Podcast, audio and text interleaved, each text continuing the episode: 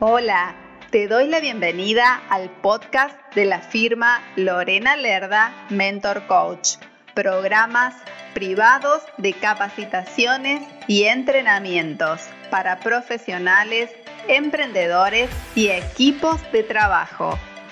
Te invito a visitar mi sitio web www.lorenalerdamentorcoach.com para más información.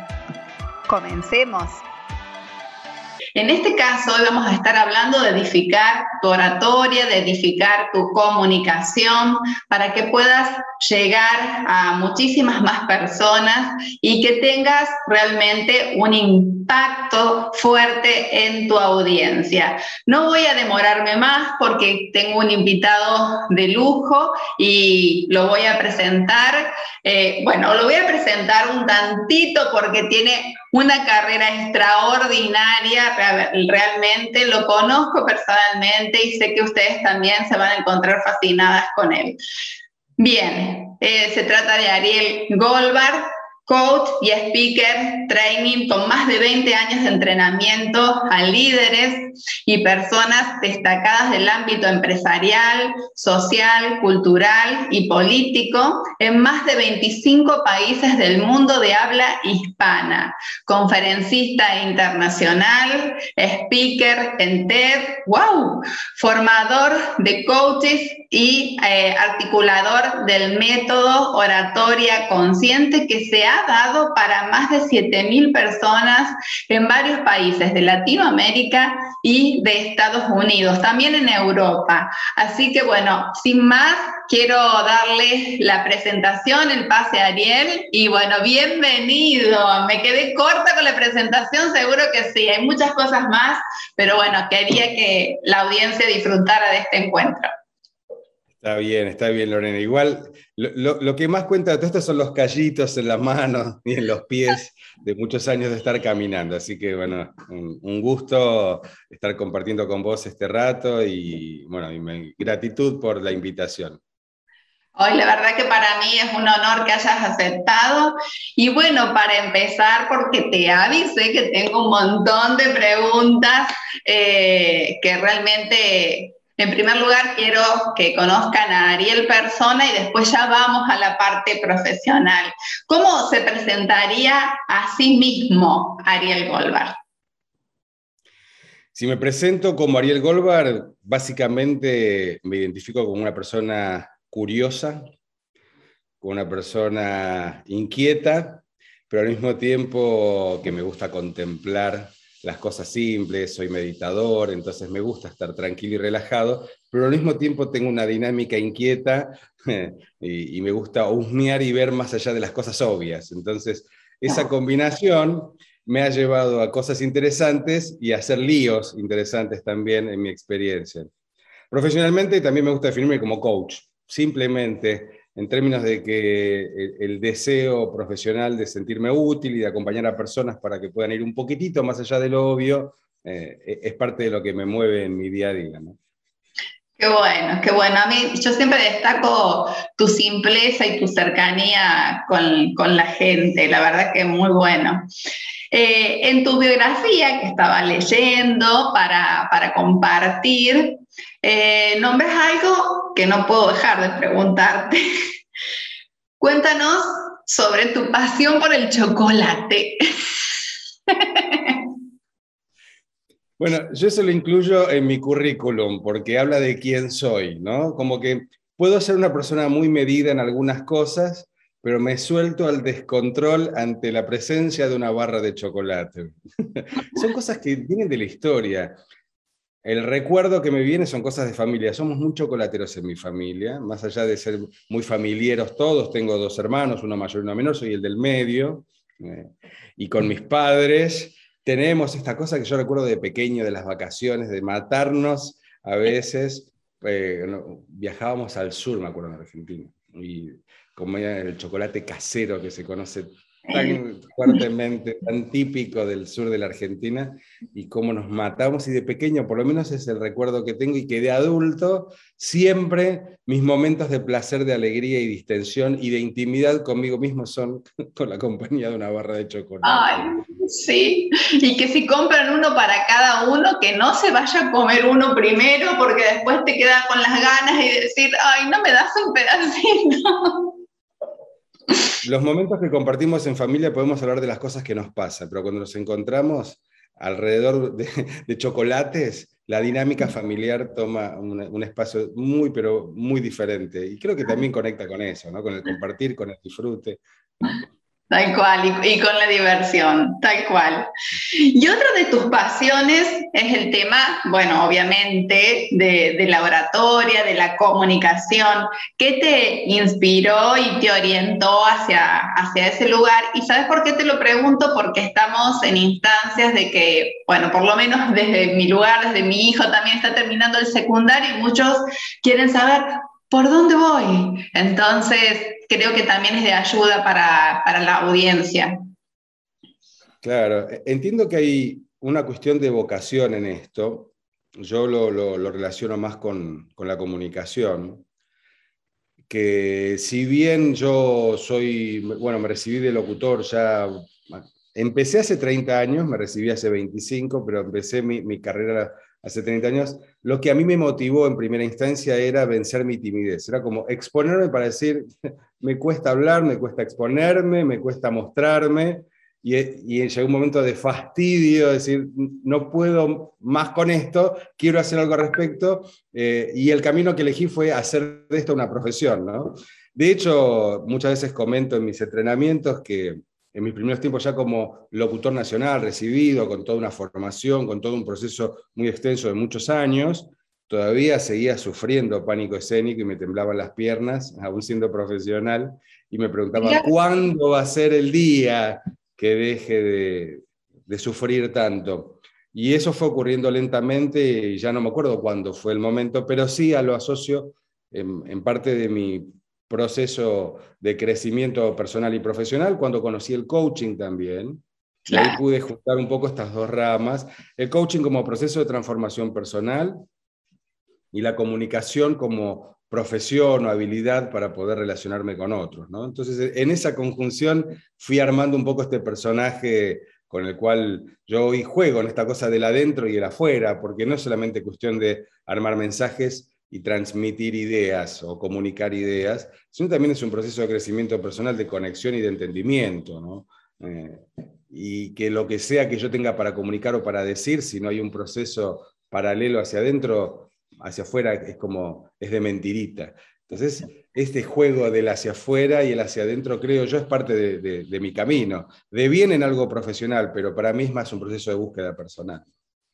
Qué bien, qué bien. Entonces a los chicos les podríamos decir que, que, busquen adentro para encontrar su vocación, sea oratoria, sea arquitectura, sea lo que sea. Sí, inclusive la vocación tiene varias etapas, porque no es aquello con lo cual vos naciste, o puede ser que haya nacido, pero se ha desplegado en diferentes etapas de mi vida. Porque si bien yo empecé primero como músico, después fui comunicador, más tarde fui coach, Después me fui coaching ejecutivo, trabajando en empresas, saqué una maestría en empresas y en organizaciones que no tenía nada que ver con todo mi pasado, pero en algún punto todo se articuló y se ordenó, y eso fue hace, en el 2013, hace ocho años, ¿no? Donde dije, ah, ahora entiendo por lo menos esto. Tal vez haya otra vocación guardada esperándome de acá hacia adelante, pero en ir caminando, articulando y buscando las cosas que siento, las cosas en donde eh, me siento que puedo dar esa parte mía en donde siento que estoy yo y soy yo y que no estoy teniendo que armar, dibujar u ordenar, es donde creo sale, sale la vocación, ¿no? O por lo menos es lo que yo he encontrado y que comparto con otros. Maravilloso, sí, lo entiendo porque desde mi origen hasta ahora, digo, digo origen, la salida del secundario, yo también he mutado en tantas cosas, pero porque uno va descubriéndose y, y, dice, uh, en esto sí, esto es lo que se me da bien, esto es lo que me encanta y me apasiona, y así se aparecen oportunidades y uno va redescubriéndose, fantástico. Me gustaría que nos comentes sobre tu método de, oratoria consciente, que es muy dinámico, rico y divertido, y que yo participé dos veces, por eso doy fe de todo esto que estoy diciendo. Bueno, fíjate vos, para mí eh, eh, ese método mm, fue la, eh, la síntesis de todo el proceso que yo te conté recién, ¿no? Em, de mi trabajo como comunicador, buscando de qué manera articular ideas y conectarme con otros, y de qué manera mi proceso interno también se pudo alinear para de armar de eso un mapa. ¿no? La gran pregunta que estuvo siempre detrás, cuando yo estudiaba locución hace mucho tiempo, había dos grandes cosas que a mí me decían, que me quedaron grabadas con los años, que es, sé tú mismo, frase trillada, pero nunca nadie me explicaba en qué, significa ni cómo le hago. ¿eh? Y hablar con el corazón, como si fuera tan fácil y tan liviano. ¿Qué significa? ¿Qué es? ¿Cómo se hace? Entonces, de estas dos preguntas que estuvieron rumiando, porque desarrollé y aprendí muchas técnicas que tienen que ver con, el, eh, con la parte discursiva, con, con, métodos de trabajo corporal, trabajo emocional, trabajo vocal, trabajo de trabajo, de trabajo, de trabajo, de trabajo, de trabajo, pero estas dos preguntas seguían sin responderse. ¿no? Cuando entré en TED, que fue para el 2013 que me convocaron para la primera TED Talk, eh, en donde yo tuve que hacer todo un proceso de lo que yo quería decir para afuera, necesariamente tenía que vivirlo adentro, porque si no, era lo que decimos como guitarra. Sí. Ahí nació esta idea de oratoria consciente. Yo veía, venía por muchos años dando entrenamientos de oratoria, entre comillas, convencional, pero con estas dos preguntas que no llegaba a responder. Y cuando hice este proceso dije, esto es lo que yo habría necesitado hace 15 años, cuando yo empecé, para entender qué significa ser uno mismo al hablar y hablar con el corazón cuando, cuando nos expresamos. ¿no?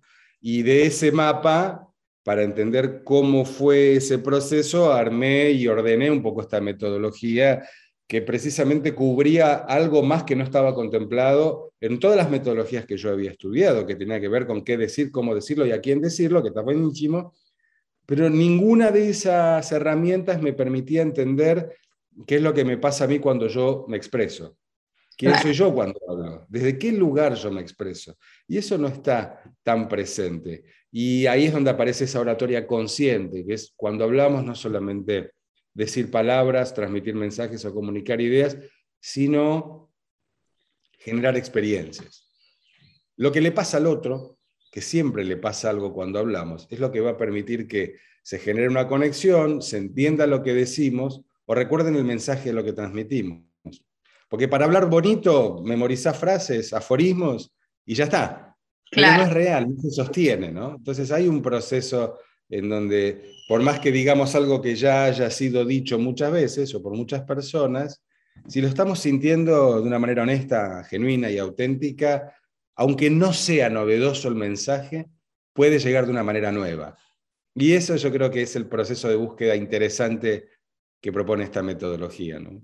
Esto lo tengo muy presente, bueno, vos nombrás un número que no lo vamos a decir ahora porque la gente quiere, quiero que vaya a oratoria consciente, que yo siempre me lo, me, lo repito en mi mente, porque a veces digo, oye, estoy diciendo lo mismo que digo siempre, no, no, no, llega e impacta en otra gente, eh, a lo mejor en el momento justo y de una manera diferente. Y hay otra cosa que lo vamos a, lo vamos a dejar, pero no digas nada, ¿no?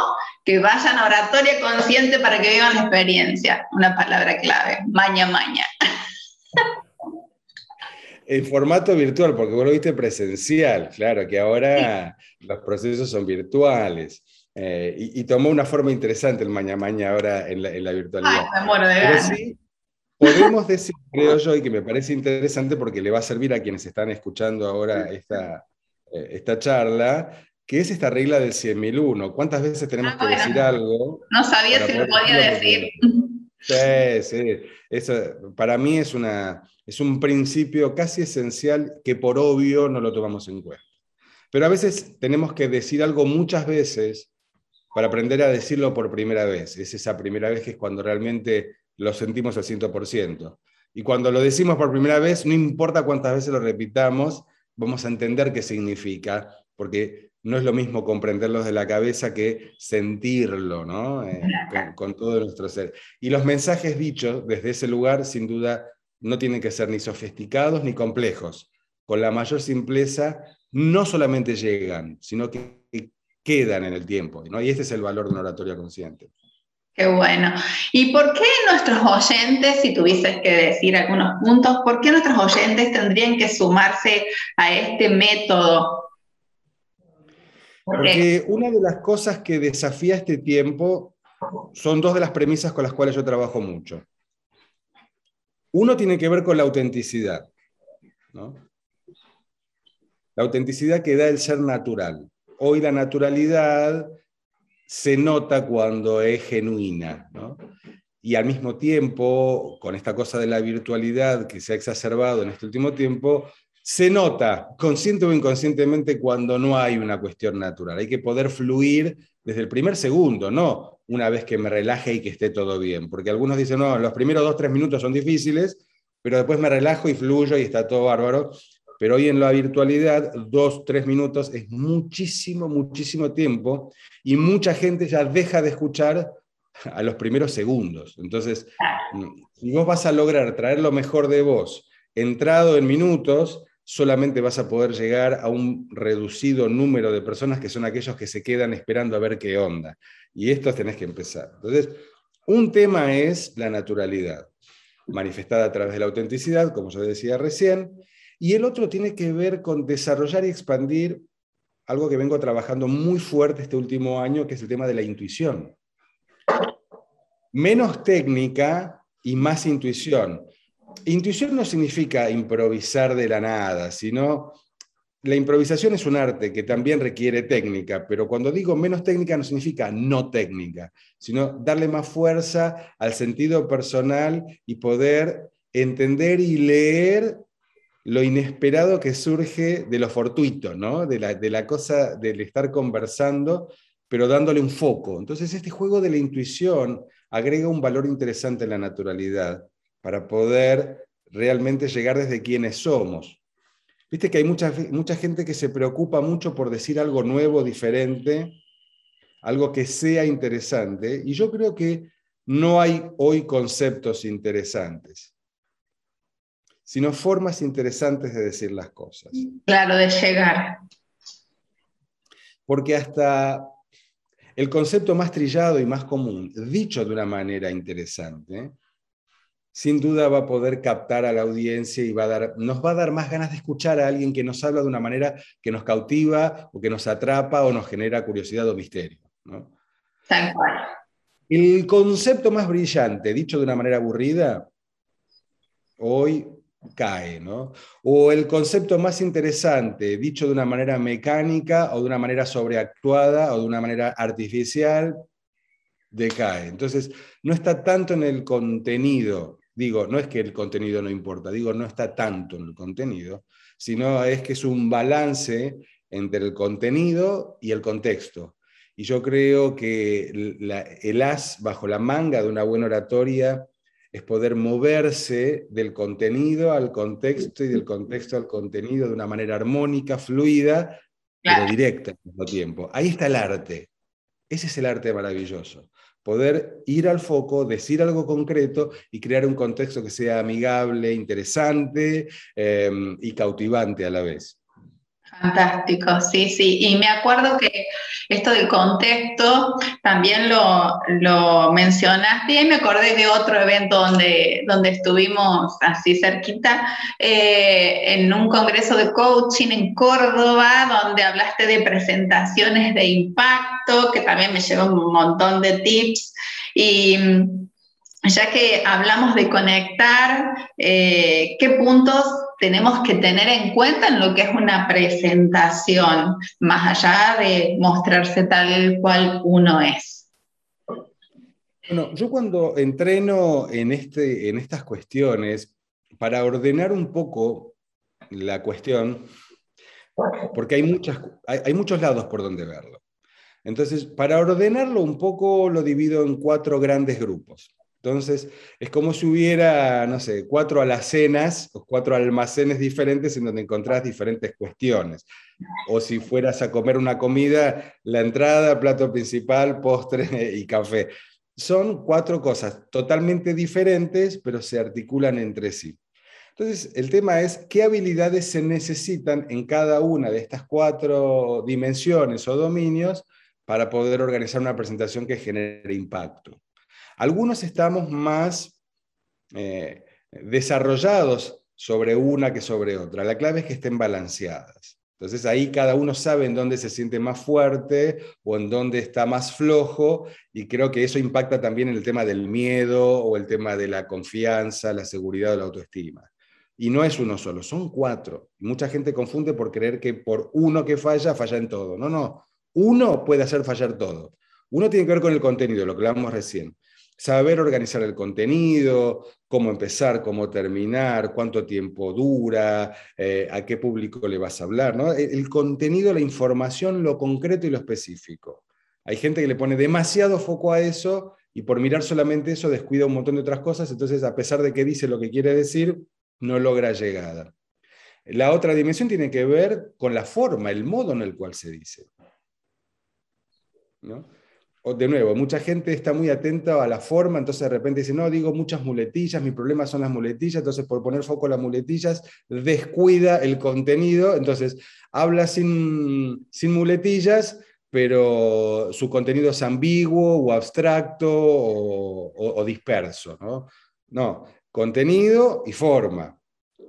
Hay una cuestión de contexto. Hay gente que mira el contenido y mira la forma, pero no mira el contexto si es virtual, si es presencial, si es en vivo, si es grabado, si es breve, si es extenso, si le hablas a gente experta, gente que no es experta, gente que no le queda otra que escucharte, por ejemplo, en una empresa.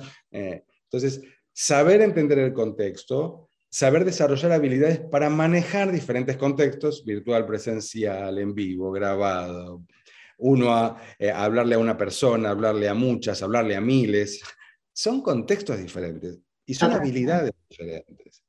Y hay que aprender eso. Y por último está eh, la cuarta parte, que es donde yo puse así como el gran acento, el dedo en esa llaga obvia y que por obvia no miramos, que es cómo me preparo yo conmigo para llevarme de la mano al momento de un, de un momento de exposición, que es desafiante, es vertiginoso. Si yo, no, si yo no me llevo de la mano, ¿qué significa llevarme de la mano? Generalmente somos muy críticos con nosotros. Entonces estamos atentos a ser perfectos, a evitar la falla o nos damos duro diciendo yo no puedo porque me van a descubrir el mito del farsante, ¿no? Eh, el síndrome. Entonces llegamos odiándonos a un momento en donde tenemos que estar muy amigados con nosotros. Ese cuarto trabajo es donde yo le pongo mucho foco a la oratoria. Porque precisamente, de acuerdo al grado de amistad que generemos con nosotros, con nuestras sombras, con nuestros miedos, dudas, temores y ansiedades, va a ser lo que vamos a transmitir después. Qué bueno. Y ese trabajo salpica a las otras tres. ¿De qué sirve tener los otros tres perfectos si estamos nosotros en un estado de duda, miedo, ansiedad, temor? Claro, un temblor ahí que lo vamos a transmitir al público. Exacto. El, ¿cómo es el, había una publicidad, ¿cómo era? el dolor de pies se siente en la cara. ¿no? Eh, esto es lo mismo, como que eh, las cosas que nosotros tratamos de ocultar y que no se ven es lo que más se ve cuando nos exponemos, por eso mucha gente le cuesta exponerse, porque tiene miedo de que las descubran. Y, cuando en realidad te das cuenta que no hay nada que descubrir. Porque si vos vas a dar un mensaje, no tenés que hablar sobre tus traumas, no tenés que exponer ciertas cosas de tu intimidad, no pasa por ahí. Pasa por tu compromiso, tu foco por agregar algo de valor en relación a aquello que vas a hablar. Punto. Y amigate con vos en términos de dar ese mensaje. No tenés que ser un iluminado para poder compartir algo que al otro le sirva. Es cierto que hay iluminados que ayudan mucho, por supuesto, claro que sí. Pero si ponemos la vara ahí, ¿qué nos queda a aquellos que tenemos algo para decir, algo para compartir, algo que agregue valor? Claro. creo que todos en ese sentido podemos decir algo. Sí, el, otro día me convocaron para hablar de, justamente del arte de la comunicación a mi coach y yo dije, wow, Cuando, y yo digo esto porque para incentivar a las personas a que todos tenemos algo para decir, que hay que formarse, eh, yo hace muchos años, y no sé si hoy por hoy lo hago bien, vos me podrás evaluar porque por toda tu trayectoria, pero lo que digo que yo hace muchos años ni siquiera abría la boca, hablaba con Z, el maño maño lo hacía así, no, no había forma. Entonces uno va aprendiendo y teniendo esos recursos, los recursos te dan más seguridad y con eso podés salir un poco más plantado a, a decir tu mensaje. Fíjate vos, cuando vos eh, tenés una formación o hiciste los deberes, yo digo decir los deberes, por lo menos estudiaste aquello de lo cual vos vas a hablar, el valor de lo que vos tengas para compartir no tiene que ver con, con la información que vos transmites, porque seguramente esa información está dando vueltas en las redes. El valor es por cómo vos lo viviste y por cómo vos lo transmitís lo que viviste, podés lograr que otro diga, ah, mira, esto yo lo sabía conceptualmente, pero me lo dice justo en el momento que me sirve. Muchas cosas las vivimos repitiendo, ¿no? el eterno retorno, decía Nietzsche allá lejos, hace tiempo, una y otra vez en la vida. Y no se trata de cuántas veces repitamos la misma información o escuchemos la misma información, sino cómo nos cae en el momento que nos sirve para soltar algo que nos tiene enroscado, para avanzar y animarnos para algo que no, nos estamos animando, para concretar algo que nos late y que lo, lo estamos postergando, lo que sea. Y a veces es decir algo que ya se sabe, que no es una información nueva, pero es, una, es, una, eh, es algo que es útil. No se trata de hacer algo nuevo, sino algo útil, algo que sirva, ¿no? Porque nos sentimos bien al poder dar algo de valor, por eso nos comunicamos, si no, no necesitaríamos comunicarnos, no haría falta la comunicación. Tal cual. Y estaba mirando, eh, mirando tu, tu, Instagram y me llamó la atención esto de, de las máscaras a la hora de abrir una cámara, por ejemplo, según nuestro estado de ánimo, porque Debo confesarme que yo cuando estoy muy óptima grabo varios videos juntos y después lo voy compartiendo. Pero quiero saber con qué otro recurso contamos. Bien, por lo que vos dices, hay un principio con el cual yo trabajo que para mí es como un juego de palabras. Vemos generalmente las máscaras como algo malo, ¿no? Como que todos, eh, muchas máscaras, como diferentes capas que todos tenemos. Y en realidad las máscaras es como, nosotros salimos a la calle y nos vestimos para no salir desnudos, ¿no? aunque de alguna manera ciertas cosas son visibles a simple vista. Entonces, las máscaras no son malas ni buenas, sino que son recursos que nos permiten manejar diferentes situaciones. Hay máscaras que son más reales y máscaras que son más ficticias, ¿no? Máscaras que son más forzadas y máscaras que son más naturales. Hay una línea, creo yo, en este punto de las máscaras, que es cuando nosotros estamos sobreactuando o sobreexagerando una determinada forma de decir las cosas. Entonces es una forma de engaño o de autoengaño. Un poco lo que yo traigo funcionalmente para entender las máscaras es que tienen que ver con las emociones. Cuando yo estoy alegre, muestro una imagen alegre. Cuando estoy triste, cuando estoy enojado, cuando estoy reflexivo, son algunas de estas máscaras.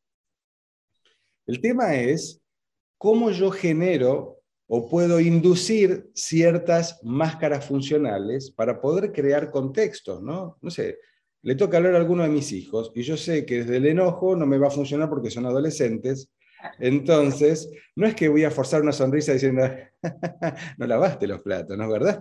No es creíble pero puedo hacer algo que a mí me permita bajar de mi enojo, conectarme con otra emoción, escucharme, no sé, la música que a mí me gusta o mirar un video que a mí me inspira o me conecta y entro yo en esa otra máscara que a mí me da más perspectiva, me da eh, más flexibilidad y desde esa perspectiva y flexibilidad yo voy siendo honesto con mis hijos, decirle muchachos, este, tal vez colaboren un poco conmigo, somos pocos acá, necesitamos, bueno, buscaré la forma de conectarme utilizando otra máscara.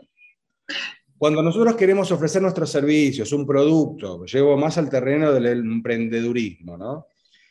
no es cuestión de exagerar solo este, una máscara única para poder ofrecer lo nuestro, sino es, tal vez necesitamos eh, en la expresión, tal vez sea en un video o en una presentación, una web, lo que sea, necesitamos varias máscaras para mostrar ciertas cuestiones de nuestro producto, de nuestro servicio, cómo evocamos en nosotros esa experiencia para poder hablar desde allí.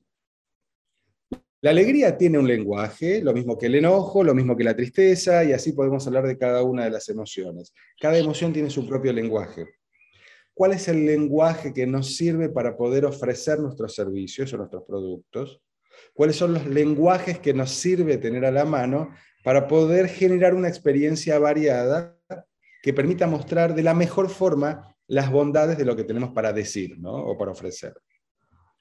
A eso yo trabajo con el tema de las máscaras y eso me parece tan, es sutil, porque pues también es, ciertamente trabajoso porque requiere un trabajo desde esta cuarta dimensión que yo traigo desde, desde el yo, ¿no? No es cuestión, en coaching hablamos de gestionar emociones.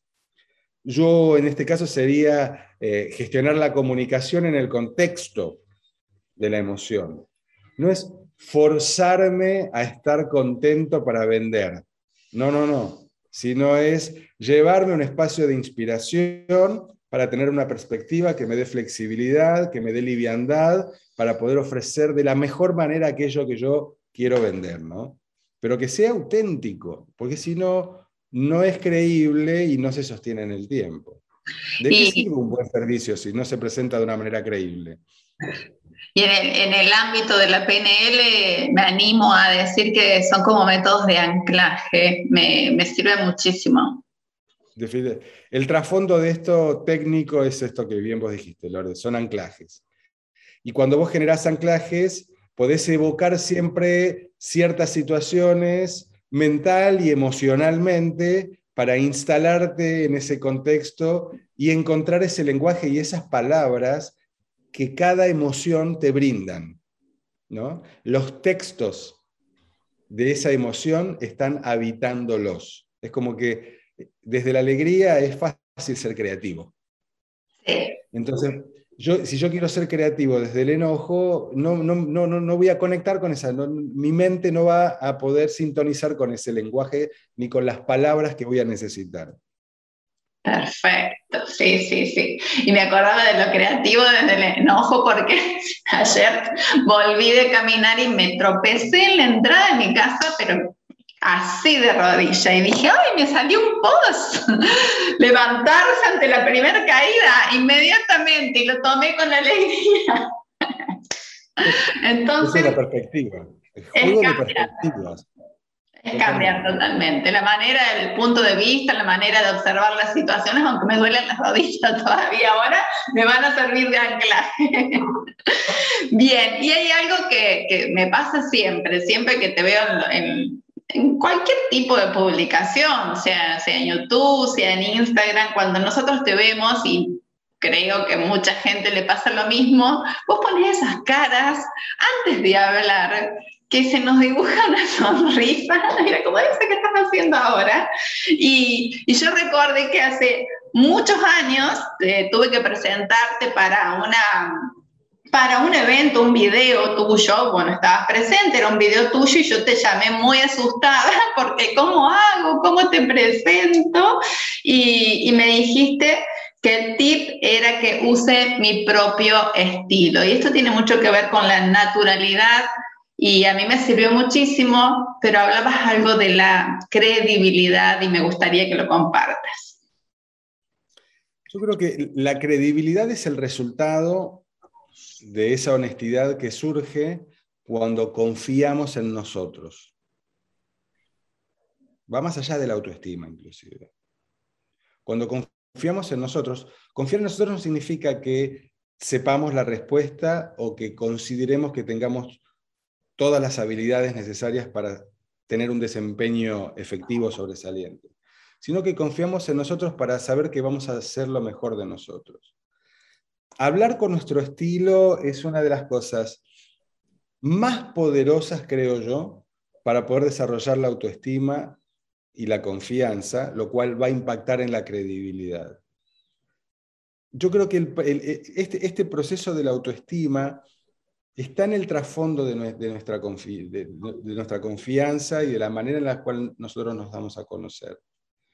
Y trabajar en eso es, es este lugar de, en donde lo que erosiona, lo digo al revés, lo que erosiona nuestra autoestima es la necesidad de ser diferentes a nosotros mismos.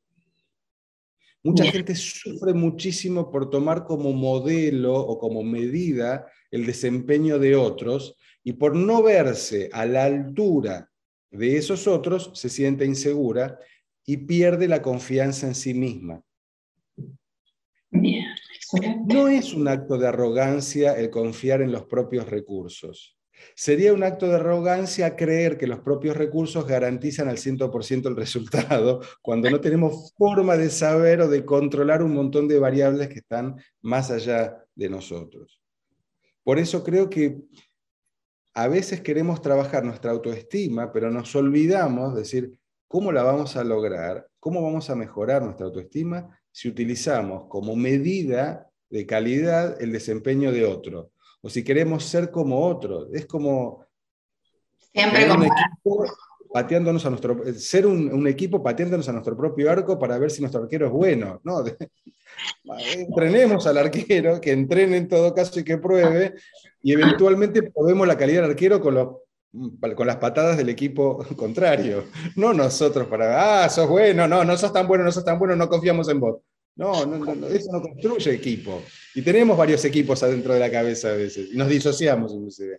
Eh, el, recurso acá concreto es guarda, guarda con pretender ser como otro, porque eso te distancia de vos y eso dificulta la construcción de tu autoestima.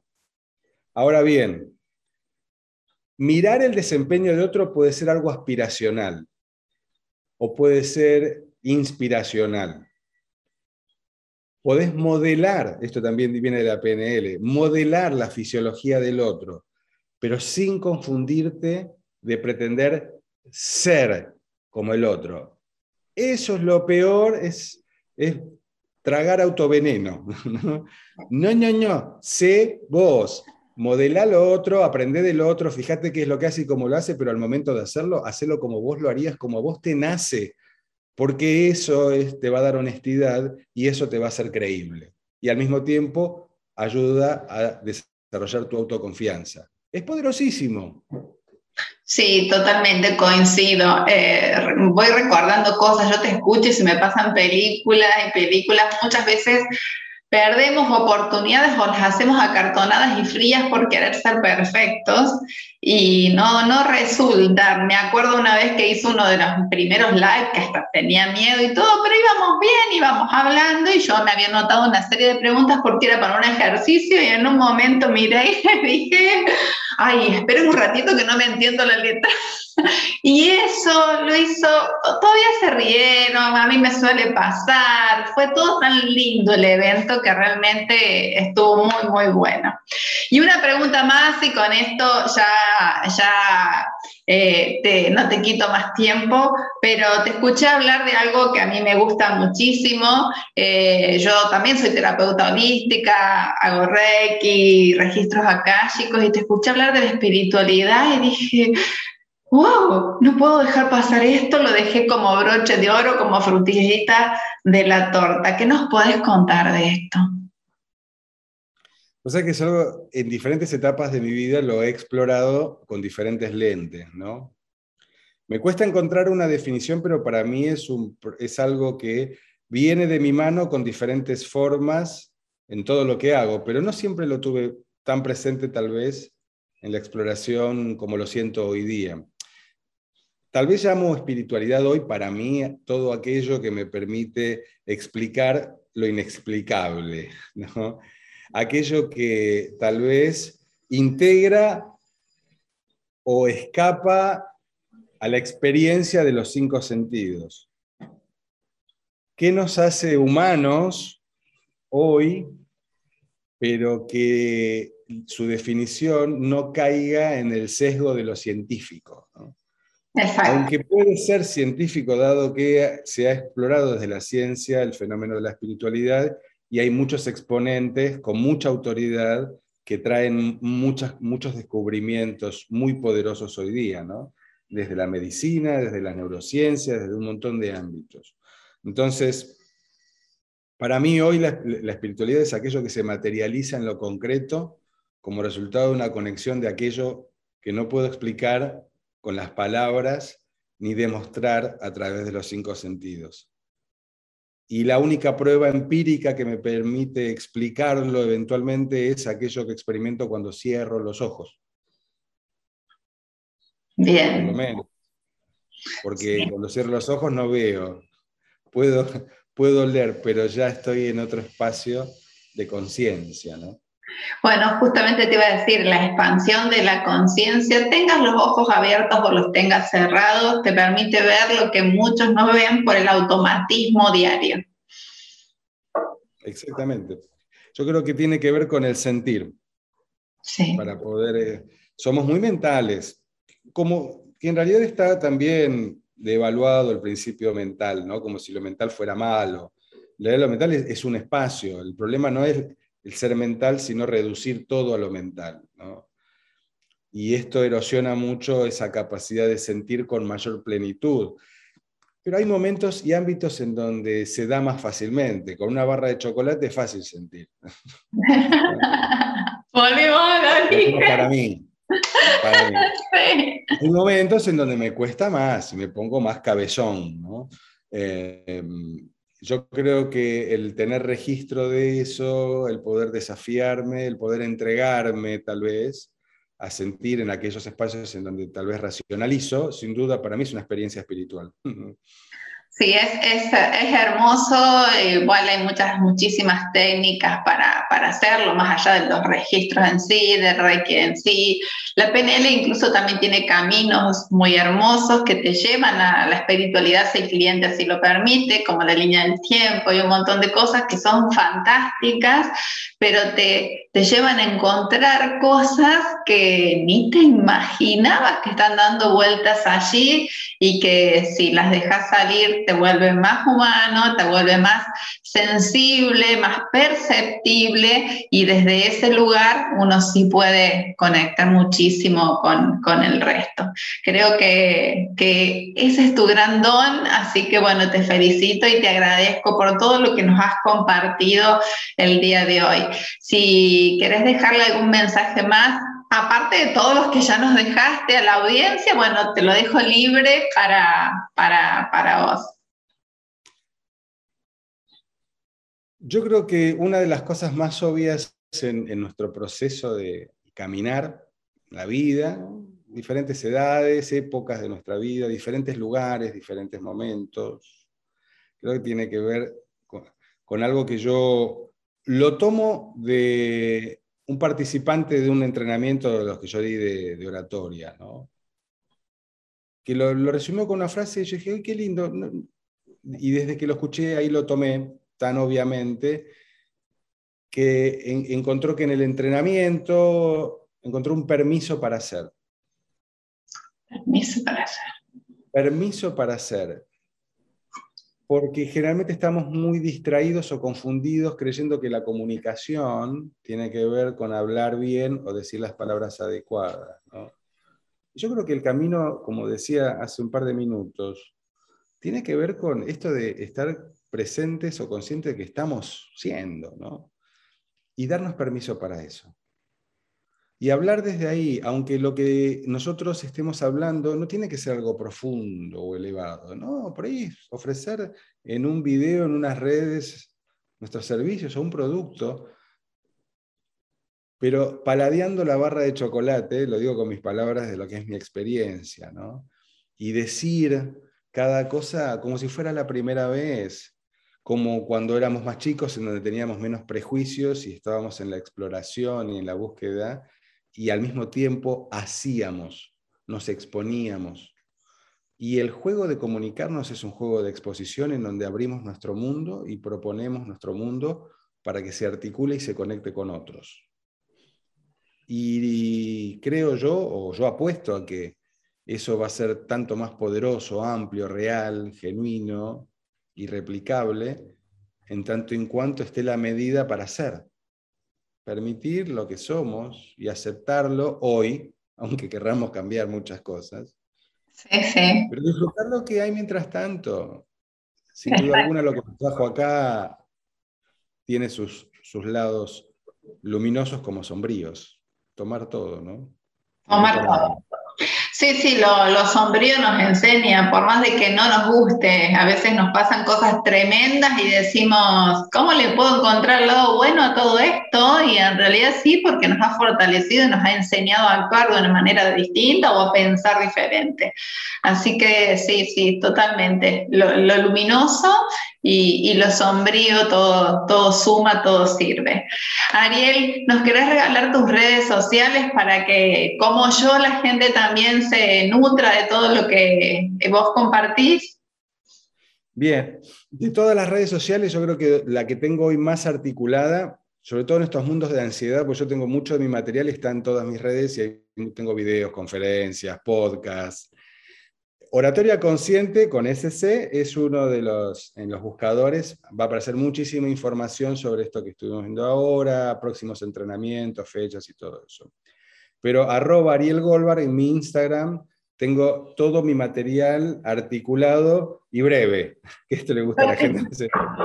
Cosas de un minuto está bien, que no tengo que estar mirando conferencias. En un minuto, en 30 segundos, tengo tips y cosas y recursos. Arroba Ariel Goldbar es mi Instagram. Ahí desde allí tienen acceso también a todas las otras redes porque están los links, viste, en, en, en la perfil, a, toda, a todas mis redes y a todo mi material. Así que creo que es la forma más directa y rápida también de contactarme, ¿no? Si quieren escribirme, mandar un mensaje, lo que sea que necesiten. Sí, sí, porque contesta, ¿eh? Contesta, así que doy fe también. Buenísimo. Buenísimo, Ariel. Muchísimas gracias por la información y también muchísimas gracias, como, como dice un gran amigo mío, por tu tiempo también, porque es algo que se va y no regresa. Así que infinitamente agradecida con vos y como, como siempre te digo, esta es, es tu casa, así que cuando quieras estás de nuevo invitado. Muchísimas gracias, Lorena. Un placer también esta invitación y, hablar un poco de estas cosas que no siempre está el tiempo y la disponibilidad para hacerlo tan lindamente como ocurrió. Así que te agradezco mucho este rato compartido. Gracias. Un abrazo enorme. Chao, chao. Un abrazo grande. Nos vemos. Hasta luego. Chao, chao. Gracias por escuchar este podcast. Te invito a visitar mi sitio web para que conozcas las distintas propuestas de capacitaciones y entrenamientos, sesiones y asesorías. Te invito también a seguirme en mis redes sociales. Me encuentras a través de los enlaces de mi sitio web. Puedes escribirme a mi correo electrónico info arroba.